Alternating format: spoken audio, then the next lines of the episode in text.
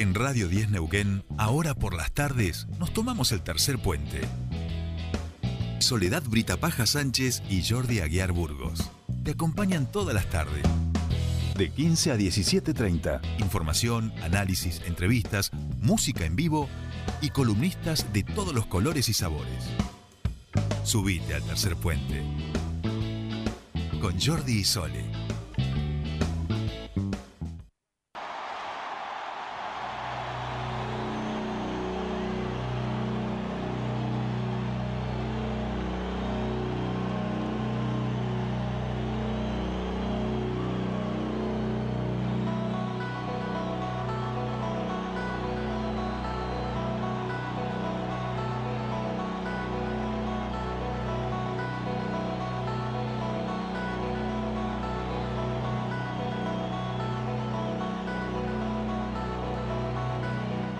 Ya estamos aquí, si escuchamos Siri de Alan Parsons, este tema que daba la bienvenida a los jugadores de aquel emblemático equipo de los Chicago Bulls, donde estaba Michael Jordan, y que ahora usa el PSG para darle la bienvenida a nuestros queridísimos Messi, Di María y demás. Es el tema que nosotros elegimos para darles la bienvenida en este espacio que vamos a estar estos días dedicado, sí, exclusivamente a la campaña. Quien nos visita en el día de hoy este, y nos da mucha alegría porque hace muchos años que venimos entrevistándolo, eh, que vamos conociendo eh, y vamos interactuando en nuestros distintos procesos, es el señor Raúl Godoy, candidato a diputado de la Nación este, por el FITU, en este caso por el Frente de Izquierda Unidad. Raúl Godoy, ¿cómo le va? Bienvenido a Tercer Puente, te saludan Sol y Jordi. Bueno, Sol y Jordi y bueno, el equipo de la radio, muchas gracias por la bienvenida y gracias por recibirnos acá. No, un, gusto. una alegría. Has visto que aparte de nuestra casa nueva es linda, así que es como cuando, claro, que te, te, da gusto, viste, no tenemos el pasto levantado, ese tipo de cosas que hacen. La tenemos prolija. Sí es cierto que que esto va como tomando vida, ¿viste? Va, van viniendo emprendedores que nos van haciendo cosas y después vamos dejando las cosas que tienen que ver con la que la gente no, nos trae. En este caso vos también nos has traído algo para que quede aquí en la, en la semiótica, vamos a decir, de, tercer, puente. Y hablar, sí, sí, sí, hay un, este, un pequeño regalo, un parte de, de palpitar los 20 años de Sanón, ni más ni menos. Así que bueno, ahí... Bien, ah, que, acércate un pelín el micrófono. o eh, capaz que se. Ah, Exacto, porque es, viste, como más directo. Perfectamente. 20 años de Zanón. 20 años de Zanón, sí, este año. Sí, sí, sí, vamos, ya cumplimos la mayoría de edad, ya estamos maduritos. claro, claro, claro. Y, si Zanón cumplió 20 años, quiere decir que todos los, eh, todos los hemos cumplido. Un par más, tenemos algunos más, digamos, sí, totalmente. Pero bueno, va, va, va que Vamos, nunca taxi. Claro, claro. Bueno, Raúl, la idea de hoy es entrevista que tiene que ver con los temas que solemos abordar aquí en Tercer Puente para nuestra audiencia. Después vamos a escuchar algo de música que nos has propuesto vos y después vamos a ir con el picadito como para que la gente también pueda conocerte desde otras miradas. Es como la idea salirnos un poquito de, la agenda de coyuntura que, que, van teniendo ustedes y traerlos un poquito a los temas que son temas en definitiva también de la agenda y que tienen que ver con las preocupaciones, ¿no? Así es, así es. Bueno, eh, te decíamos, ¿no? Es un recorrido por nuestras diferentes columnas y en ese sentido por ahí arrancar por algo que es eh, como creo que elemental en nuestro país en estos momentos. Si estamos hablando de la economía, nosotros acá hablamos de la economía junto a Fernando Spoliansky. Ha sido contador, perdón, de Zanón en algún momento. Sí, sí, sí, totalmente. Fernando nos acompañó muchos años. Los, ha llevado los números. Entiendo que obviamente eh, que, que, ustedes tienen su propia mirada y bueno, un poco esta tarde conocerla y aquello que quieren llevar al Congreso y que a ustedes les resulta como eh, la propuesta principal para poder eh, cambiar lo que hoy está. Sí, hay una cuestión de matriz que es estructural, que sin eso todo entendemos todo lo demás es chamullo. Nosotros estamos planteando el desconocimiento soberano de una deuda ilegítima, eh, ilegal, fraudulenta, una deuda que denunciamos junto a muchas fuerzas políticas previo a este, a este gobierno. ¿no? Cuando estaba Macri en el gobierno, que hubieron 45 mil millones de fuga, en términos de fuga de, de capitales, De digamos, ¿no? Endeudamiento que se iba afuera después, ¿no? Como Se Ujú. enriquecieron funcionarios, etcétera. Eso lo denunciamos muchos, pero cuando asumió Alberto Fernández quedamos pocos denunciándolo. Entre ellos el Frente de Izquierda Unidad, porque el gobierno de Alberto Fernández tomó la decisión política de pagar hasta el último dólar de una deuda fraudulenta, ilegal y legítima como parte de una continuidad, ¿no? Deuda que se generó, que escaló muchísimo en la dictadura militar, después siguió con, con el gobierno de Alfonsín, Menem y así, esa sucesión. Este, y ahora, en base al pago de esa deuda fraudulenta, le recortan a los jubilados, recortan presupuesto de salud, recortan. Hay un ajuste. Entonces, la primera cuestión es que hay que decir claramente con todas las letras que se está haciendo un ajuste en términos presupuestarios para salud, para educación, para los jubilados y en términos sociales, para pagar una deuda fraudulenta. Es el primer punto con el cual queremos eh, poner en agenda en el Congreso Nacional. Bien. Bien. Pasamos a, las nombrado la salud, pero te vamos a pedir que hablemos eh, de- en dos dimensiones. La salud en términos generales, más vinculado seguramente también a la pandemia, todo lo que ha venido generando, pero nosotros los viernes, en un ratito, tenemos columna de alimentación saludable. Ah, qué bien. Eh, primero preguntarte, ¿cómo, cómo, cómo cuida su salud alimenticia, Caramba. Raúl Godoy? Caramba, qué, Primero momen- qué te, momento. te llevamos a, a ese... Hemos incorporado a Está partir de estos cambios de, de hábitos que se vienen planteando en los últimos años en la juventud. ¿Has cambiado un poquito algunas cosas o no? Y además cuesta, porque... cuesta Y además ¿no? porque nos vamos haciendo grandes, digamos, y tenemos que ir recortando, ¿no? Mira, hace un tiempo atrás yo desayunaba, me hacía un mate y me prendía un cigarrillo. Y me iba afuera. claro. Hoy tomo un té con leche y ahí me llevo una fruta y dejé de fumar. bien, O sea que arranqué, digamos que vamos mejorando, tuvimos que adaptar un poco porque el cuerpo lo necesitaba, ¿no? Este, como dice mi amigo Negro Monte, en ese viejo obrero del astillero que es dirigente de nuestro partido, me dice hasta los 45 años nosotros vivimos del cuerpo que tenemos. A partir de los 45 en adelante nosotros tenemos que cuidar el cuerpo y Claro. nutrirlo nosotros. Y tener Claro, ese cuidado, claro. ¿no? Así que bueno, estamos, estamos en eso. Bien. Y después, bueno, eh, almuerzo siempre después de las 14.30, yo salgo a las 14 de la fábrica, este, así que siempre ahí un- comemos lo que vaya viendo, este, pero bueno, trato de incorporar más fruta y más verdura, pero después, qué sé yo, a- arroz nos falta, fideos nos faltan, unos huevos duros, este, Bien. me, me gustan, huevos pasados por agua. Eh, harinas y carne. Voy mezclando, la carne me gusta mucho. Quiero Bien. decir que me gusta mucho. Sí, sí, Bien, sí, bien, sí. bien, bien, Eh, No sé, eh, para mí eh, un, buen churrasco, de vez en cuando un asado, de vez en cuando un buen estofado viene muy bien. Bien. Y la torta frita no se abandona. Mirá, tengo un problema con eso porque en, Ah, en ¿sí? la fábrica, en el como trato de esquivarle, ¿viste? Porque también tengo que cuidar la- el tema de, las- de, de no comer tanto así. Pero bueno, unas tortas fritas eh, impresionantes, que son tipo pisetas, ¿viste? Tortas fritas bien Claro, gordas, bien, bien. calentitas, es donde sale el olorcito de la cocina y es irresistible. Es decir, te clavas dos o tres a la mañana y chau dieta, chau frutita, ¿viste? La manzana a veces vuelve en la mochila y tortas, o pisetas también en la fábrica, a veces en el refrigerio. Eh, los compañeros, compañeras, no, como que alimentan bien a la gente.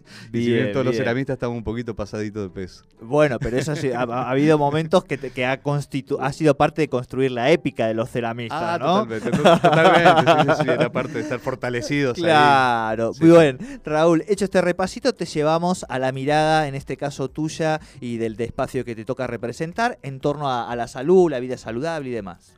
Bueno, qué sé yo, creo que mm, hace falta más inversión en, en- en, eh, presupuestaria, digamos. Cuando uno habla de, de comer sano, eh, tiene que ver, siempre tiene que ver con algo de presupuesto, digamos, Sí. ¿no? Porque cuando no tenés un mango, eh, comés lo que, lo que Claro. podés.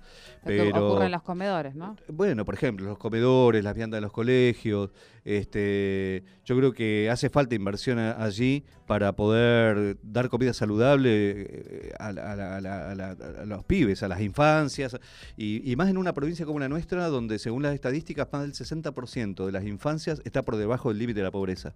Es complicado o es pe- eh, difícil pensar una alimentación saludable para pibes y pibas por debajo de la línea de la pobreza. Creo que hay que a- a poner, el poner la, la- la mirada ahí para que haya presupuesto, para que en los colegios los pibes tengan viandas como la gente y que en los comedores y eso la, la gente pueda alimentarse bien. Pero hace falta plata para eso.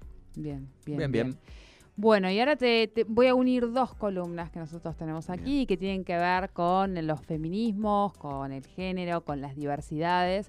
eh, y en ese sentido, bueno, se ha logrado mucho incluso en pandemia, y eh, le- por lo menos eh, eh, en diferentes luchas, y hasta aquí se han logrado muchos derechos para, para, estos, para estos colectivos que, que me- a los que me refiero.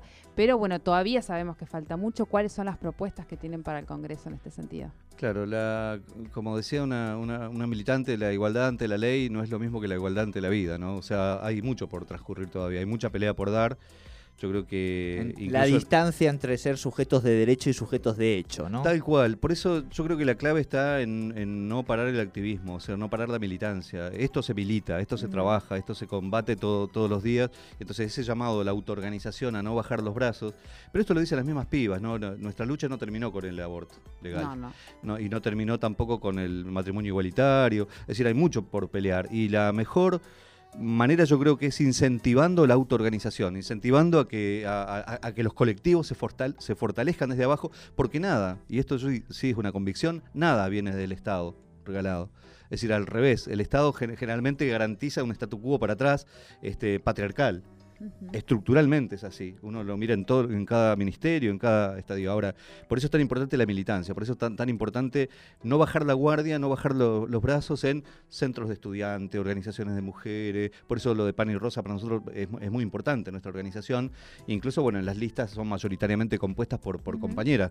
Yo creo que es un hecho, no sé, medio inédito, a mí me toca encabezar, pero en general Marina Catilao, está Patricia Jure, es decir, está lleno de compañeros Sí. y compañeras, figuras, Natalia Ormazaba, Julieta Katkov, que acaba de Que asumir el de Consejo asumir el Deliberante. Es decir, ahí hay una sumatoria de compañeras dirigentes, compañeras referentes, que para nosotros es un orgullo que sea así, porque hace falta más trabajar en ese sentido. Digamos, no. Bien. eh, lo- los derechos mínimos conquistados son derechos que se- se- se- con mucha lucha, pero no hay que bajar la guardia porque el Estado patriarcal está tal cual, está intacto todavía. Lejos de lo que dijo Alberto Fernández, se terminó el patriarcado, este, estamos un poco No, en las claro. antípodas de eso. Tal cual. Bien, vamos ahora a la educación y de vuelta como con la salud. Tiene dos dimensiones, porque también aquí, eh, bueno, tiene varias aristas. Eh, no sé si en- hacia Fernando Casulo lo, lo- lo incorporamos en educación y divulgación en nuestra columna de historia, porque raya casi el humor, vamos a decir. Este, Eh, la lo que columna hace- de Fernando. Casulo que arma unos hilos en Twitter Ayer, por muy ejemplo, divertidos. era ¿no? Mario Vidal, eh, Tolosa Paz y eh, lo comía. Esa era la columna que Claro, claro, ayer claro. Fernando Lo vendemos como acá. historia, pero medio que se nos va, se nos termina Se nos termina banquineando. Pero sí, lado. la educación y la tecnología, los jueves tenemos a Gustavo Giorgetti, un tipo Muy que bien. sabe muchísimo también de tecnología, eh, y es un tema que nos interesa muchísimo, no porque nos interese a nosotros, sino porque sabemos que es parte de los desafíos que tenemos ya desde el presente hacia adelante, ¿no? Claro. Sí, bueno, eh, educación. Mira, yo eh, cuando nombraste la palabra educación, yo ya siento un, eh, una sensación de, de- de pensar en Aguada San Roque, ¿sabes? En, en la precariedad de muchas escuelas que en la provincia de Vaca Muerta, una provincia rica como esta, le falta infraestructura. Es decir, en los relevamientos que ha hecho Aten, por ejemplo, Sí, sí. dan cuenta que casi el 60% de las escuelas están en malas condiciones. Entonces uno piensa, ¿no? El desarrollo tecnológico, cómo los pibes y pibas pueden tener acceso a más, pero si uno mira o, puede ver después la realidad, salís, te vas a un colegio y ves las necesidades que hay. por- eh, yo tengo mi hija que va al, al, al CPEM 12, con la escuela pública también, y por ejemplo no pueden, eh, eh, le falta el cerco al, patio, no tienen, o sea, son las condiciones malísimas, no podían hacer educación física ahí. Entonces, falta mucho para invertir ahí. Falta mucho en infraestructura, falta más presupuesto en, en educación, claramente, que los pibes tengan accesibilidad, es decir, la falta en pandemia, ¿no? La falta de conectividad. Conectividad. La sufrió muchísima gente. Los docentes y las docentes que tenían que pagarse ellos las, las conexiones, las máquinas y demás, y los pibes y pibas que con un solo celular a veces en la casa tenían que tener la clase, mientras el otro pibe ya tenía otra clase más, se le complicaba. Es decir, eso falta. Hay, eh, el avance de la ciencia, la- lamentablemente, lo que pasa es que siempre se termina haciendo para unos poquitos y la gran mayoría es como que la ve pasar. Entonces hace falta también inversión ahí. Y el Estado tiene la responsabilidad de garantizar, porque es el, el acceso a la, a la educación. El acceso a la educación tiene que estar garantizado con cosas materiales. Por ejemplo, la- las computadoras, la conectividad gratuita, la- la- eh, si no es una computadora, es un teléfono, pero por lo menos ahí hace falta también poner eh, la mirada y la atención, porque está faltando mucho, digamos. Ujú. Bien, bien. bien. Eh, otro de los temas que, bueno, no- nosotros no tenemos una columna acá sobre ese tema, pero sí eh, la trabajamos mucho a, a través de diferentes notas y a través del portal de Tercer Puente, eh, y tiene que ver con el ambiente y que en estos momentos, bueno, eh, todo el país y en especial también la provincia del Neuquén, con una emergencia hídrica, social y productiva declarada, ¿Cómo ven este, este tema que hay que tomar? O sea, pensábamos que teníamos 17 años para tomar cartas en el asunto y esto se ha adelantado eh, y creo que, bueno, nos apresura eh, tomar conciencia y tomar medidas al respecto y en el sentido de preguntarte, bueno, ¿cuál es la mirada que tienen ustedes y qué se puede hacer, no? Bueno, es muy preocupante porque esto ha pegado una escalada, como bien decís, eh, pegó una escalada muy grande en los últimos años. Hay una alerta, ya que la ONU ponga una alerta rojo, ya es mucho. Es decir, la ONU que es condescendiente con cuánta cosa hay de explotación y de todo, este, ya es una alarma grande. Eh, vemos con mucha preocupación, sabemos que es global, incluso la pandemia no es una- un hecho natural. Tiene que ver con, con el avance del agronegocio en territorios vírgenes sin tener en cuenta nada de lo natural ya. Mira, yo leía en pandemia algunos escritos de Engels que en 1800 y pico ya el tipo daba cuenta, decía, "Eh, el hombre no domina la naturaleza, nosotros somos, somos parte de la naturaleza. Entonces el, el- el hecho de creer, ¿no? Porque el, el, eh, Engels tenía el viejo que tenía una fábrica de Claro. hilados. Y estaban en el principio, además, al, al capitalismo, digamos. Claro, ¿no? estaba Venían empezando, de otra. estaba empezando la revolución industrial y por ejemplo el tipo decía, yo recorro los ríos, están rojos o están los ríos de colores. Y no es por la belleza de los ríos, son las tinturas que derraman las textiles en los ríos. Entonces el tipo decía, eso la naturaleza te la cobra. Es decir, y esa, esa evolución del capitalismo brutal contra la naturaleza, contra no, porque se persigue la ganancia por sobre todas las cosas y la ganancia inmediata va destruyendo todo. Bueno, eso es una, una- realidad eh, global, digamos, pero en eso eh, hace años atrás, o hace un tiempo atrás, parecía una cosa de hippies, ¿no? Parecía una cosa, ah, los ambientalistas, hippies que practican la jardinería y se ponen flores de colores. No, no va. Es decir, una cosa grave ya. Vos fíjate cómo eso llegó acá que hoy, hoy vos prendés la tele y ves inundaciones en China, en Europa, inundaciones enormes, Estados Unidos mismo, con estos tornados, cosas enormes. Y, Y, y los acá- incendios. los incendios- y acá, y una se viene. bueno, y la contrapartida, una, una sequía enorme. Una sequía que, en la que los incendios son, son casi parte del paisaje. Y bueno, acá el Paraná, y, y- y bueno, y llegamos acá a Neuquén, donde se hace un aporte enorme al calentamiento global a través del fracking. ¿No? Este, y, y vos ves la, la- la bajante de los ríos. Vos sabés que tres días seguidos cortaron la ruta eh, em, los habitantes de Sausal Bonito, pues no tienen agua Sí. potable. Eh, hablamos con los productores de. No, de No, Sausal, no, eh, de no. Rincón. De De Rincón Rincón. y hablamos sobre los sismos en Sausal. Sí. Bonito. Ah, exacto, exacto, En, Sausal Bonito, la gente de la comunidad Huiricaleo, que me- eh, eh, visité las 14 casas que, que tienen, de las 14 familias que viven Sí, ahí, sí, todas sí, sí. quebradas. Dice, quédate acá un ratito, vas a sentir el temblor. La los pibes a la noche no pueden dormir y a veces de la angustia. Esto parece una, una cosa loca lo que estoy diciendo, pero lo charlábamos con las familias ahí estos días atrás, hace un par de semanas atrás, eh, que le tienen miedo a dormirse porque cuando se sacude un poco la casa le cae toda la tierra de los cielos rasos, con cielo raso de machimbre y todo. Eso está pasando hoy, ¿no? Hoy. Y no tienen agua potable. Y el río que pasa atrás, las empresas hicieron eh, pozos con máquinas retroexcavadoras para clavar las mangueras esas y llevarse el agua para el fracking. Que cada pozo de fracking eh, consume 97 millones de litros de agua potable. 97 millones de litros de agua potable cada pozo. Y hay alrededor de mil pozos. Esto antes había un número que era de 20 millones, pero una de las empresas Sí, declaró 97 millones de litros que usaron. O sea que usaron más que esto. Entonces, el gobernador acá declara la, la crisis hídrica y te dice que cuando te laves los dientes cierres la canilla y se están llevando 97 millones de litros de agua potable para cada pozo de gra- fracking. Es decir, esto es lo grave.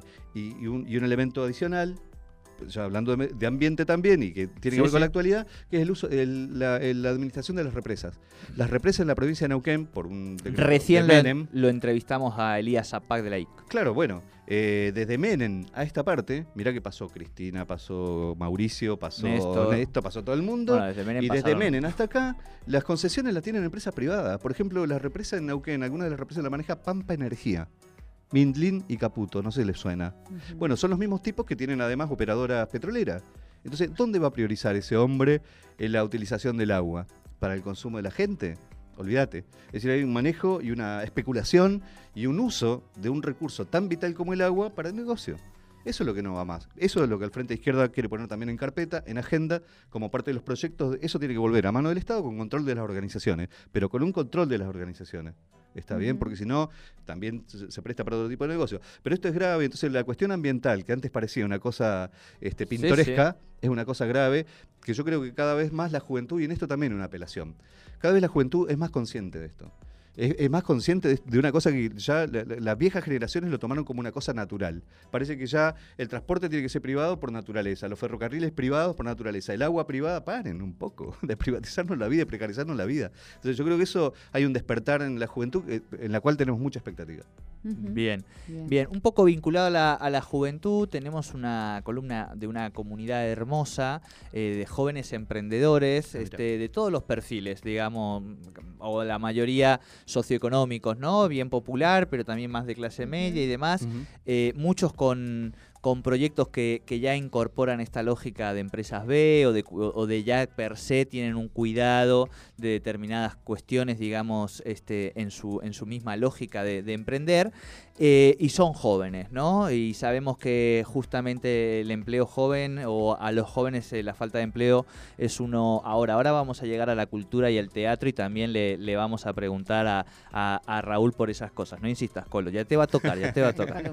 Porque ahora este, nosotros tenemos historiadores locos. Uno hace chistes y le ponemos la música de entrada de Benny Hill ah, y el otro hace teatro eh, y viene con teatristas, digamos. Ah, eh, lo he visto, lo he visto, he tenido ah, la oportunidad de verlo en teatro. Sí, pero lo conoces también de, otras identidades, a eso voy. de la calle, bueno, de alguna que otra comisaría también, ¿para qué vamos? ¡Opa! Uy, eso lo vamos a, eso lo vamos a develar más tarde con Diego Arangue también. Pero jóvenes, emprendedurismo, eh, empleabilidad, ¿Por dónde encaran? ¿Qué, ¿Qué, les, les aparece? Bueno, mira, nosotros eh, vamos al hueso con eso y decimos que hay que reducir la jornada laboral eh, a, seis horas, cinco días a la semana. Es una discusión que se está haciendo en muchos lugares del mundo porque es una bestialidad que, por ejemplo, las leyes laborales y, las jornadas laborales eh, fueron planificadas y peleadas, ¿no? Este, y las leyes datan de 1929, de 1918, 1929 más o menos de ahí para adelante, el avance de la ciencia, el avance de la técnica, el avance de la, o sea, la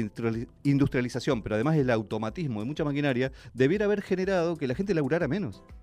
Sin embargo, se labura más.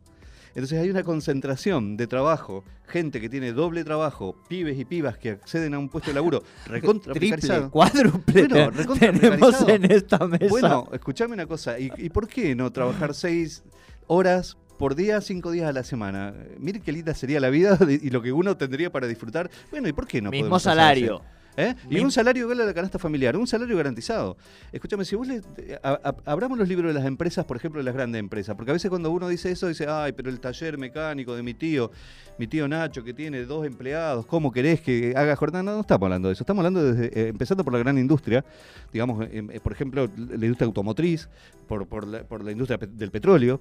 Por ejemplo, en vez de que los petroleros estén 16 horas clavados en un pozo y, y tengan que dejar la vida, tenés 50 años, estás reventado, ¿por qué no se repartan esas horas de trabajo entre todas las manos disponibles, con jornada laboral y con un salario igual a la canasta familiar, y vos repartís las horas de laburo y tenés millones de puestos de trabajo en, cuestión de horas?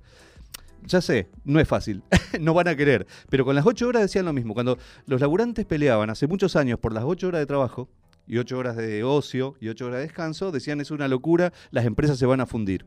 Bueno, no pasó eso entonces, si eso lo pudieron hacer nuestros antecesores en el movimiento obrero que pelearon por las ocho horas, con esos gloriosos mártires de Chicago en el medio, ¿no? Y, tantos más que dieron una, pelea por eso, bueno, nosotros tenemos que ponernos eso como objetivo porque queremos vivir. Queremos una vida que merezca ser vivida y que nuestros pibes y pibas tengan esa, puedan conquistar esa, esas banderas que tiene que ser una bandera de lucha. No tenemos que resignarnos a dejar la vida en los puestos de laburo, teniendo doble, triple, cuatro laburos para poder llegar a fin de mes. Bien. Eh, última pregunta, bueno, un poco tiene que ver con, el colo, con Mariana Lesa Brown, con el espacio de las bandas, ¿no? Exactamente, con lo cultural en nuestro país, bueno, eh, un sector de los tantos eh, este año muy golpeados. ¿cómo, ¿Cómo incentivar esa cultura? ¿Cómo, ¿Cómo ayudarla a través del Congreso? Yo creo que se tendría que haber mantenido en, aún, porque habían restricciones inevitables que había que hacer pero para poder hacer esas restricciones eh, en buenos términos, la gente tenía que recibir un salario, tenía que recibir un, una, un, un, para poder sostenerse. Es decir, eh, es fácil decir se prohíbe todo y ya está. Nos pasó incluso nosotros en la fábrica, en la cooperativa, hubieron dos, tres meses que no podíamos laburar y tuvimos Claro. que dibujarla, digamos, hacer de todo. Bueno, en el caso de, de- de- de- de- de todo el mundo artístico, digamos, fue están padeciendo una situación. El Estado tendría que haber mantenido eso, eh, eh, proveyendo planes, en vez del IFE, o sea, un, IFE por lo menos de 40 mil o de 50 mil pesos, algo que te permita vivir, no 10 lucas con la cual no sé qué hacer. O sea, no, haces poco y nada. Pero, eh, pero se tiene que garantizar para quien no haya podido desarrollar su, su trabajo por las condiciones que todos veíamos que había que tomar muchas veces, ¿no? Esto de restricciones. Porque aparte, mientras te decían eso, después en Olivo festejaban cumpleaños, déjense joder. Es decir, esa doble moral también jodió mucho. Y, y lo decimos, ¿sabes por qué? Porque si nos callamos la boca y cedemos ante esas cosas, le dejamos todo el terreno a los, a Vidal, a los Macri, a que, y ellos son lo- hacen las cosas igual o peores. Entonces, esas cosas hay que decirlas. Pero sí, hace falta una asistencia económica concreta para, para, para cada movimiento artístico, para cada artista en cada una de sus, de sus expresiones, porque hay muchas y le ponen el cuerpo, le ponen el alma, nos- no nos cabe la duda, y siempre fueron gente absolutamente solidaria. Totalmente, con toda la comunidad. Entonces, y muy sensible a todo lo social. Por eso hay que bancarlos. Bien. Bien, hasta aquí la primera parte de la entrevista. Sencillo también, ¿no? Tampoco viste nada. No, nada, vamos llevándolo por los temas. Vamos a ir enseguida a la, mm, a la música, pero Raúl Godoy ha dicho eh, comisaría, eh, Uh, uh. Diego Arangue.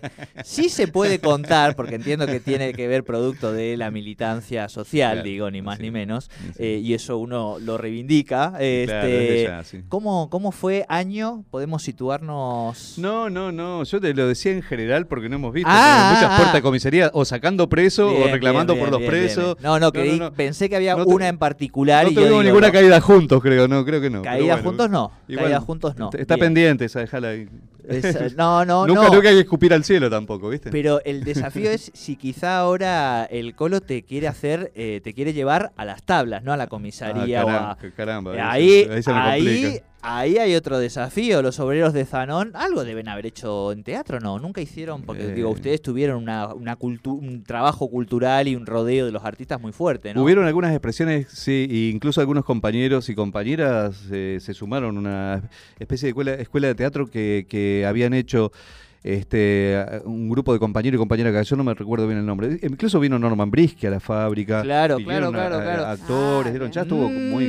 Esto estuvo- a mí me suena a creaciones. Esto que hay aquí, que está sucediendo en este momento, me parece que, que puede generar algo, porque la gente del ámbito histrión es casi una cooperativa. Nah, o sea, nah, ya nah. son una banda así Son, de- como son- el son Colo. del palo, digamos, son, son del palo. lo vienen sosteniéndolo a pulmón y algo que tenga que ver con la fábrica, con Zanón.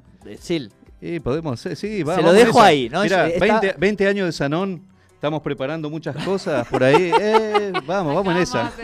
Es que algo tenemos, algo tenemos que hacer con estas cosas. Bueno, Raúl, has elegido, le pedimos a cada entrevistado de este espacio que elija una canción eh, para poner ahora, para compartir con la audiencia y para que mientras nosotros acomodemos todo para la filmación de, del Picadito, que es la última parte de, de la entrevista. Contanos qué has elegido y por qué, a qué te lleva, ¿no? Eh, Ataque 77 setentistas, o sea, elegí Ajá. un clásico, digamos, que fue un tema que, que compuso Mariano de Ataque para Sanón, inspirado en los años 70, inspirado en los momentos donde Sanón tenía amenaza de desalojo, por eso el estribillo de los bastones acechan, pero también vos y yo, y como que se recreaba el espíritu setentista con Sanón. Entonces, qué sé yo, estaba bueno, te pone en un lugar épico de la lucha, le da una significación más grande y está bueno porque de alguna manera en Sanón intentamos también hacer mm, revivir esos valores de gente que de nuestros 30.000 compañeros y compañeras desaparecidos. De hecho, yo creo que uno de los momentos más fuertes en Sanón, en toda la lucha de Sanón, fue la entrada de 40, 50 madres de Plaza de Mayo en un colectivo encabezados por Eve Bonafini, más nuestras madres de acá y todo eso. Cuando entraron a la fábrica, así se, se llenó- se llenó de pañuelos. Eh, Viste, Eh, no sé, eh, es una cosa que no, no, no, no se puede sí, relatar. Pasa, pasa, pasa. en una fábrica que fue montada en la época de la dictadura militar, en, en cuya inauguración el dueño Sanón dijo, inauguramos esta fábrica ahora que hay un gobierno serio. eh, lo- ahora que están los militares en el poder y tenemos un gobierno serio y confiable, eh, invertimos nuestro dinero acá. ¿no? Eh, en reivindicación a, la dictadura militar. Bueno, después fue, por eso, fue un hecho enorme, la entrada de las madres y demás, y lo de setentista, pues un poquito el moño. Perfecto. Escuchamos el tema elegido por Raúl Godoy aquí en Tercer Puente y ya venimos con el cierre de esta entrevista. Hasta que no te pase a vos, no vas a entender, siempre así, tan egoísta. Hasta que no te pase a vos, no vas a entender, clásico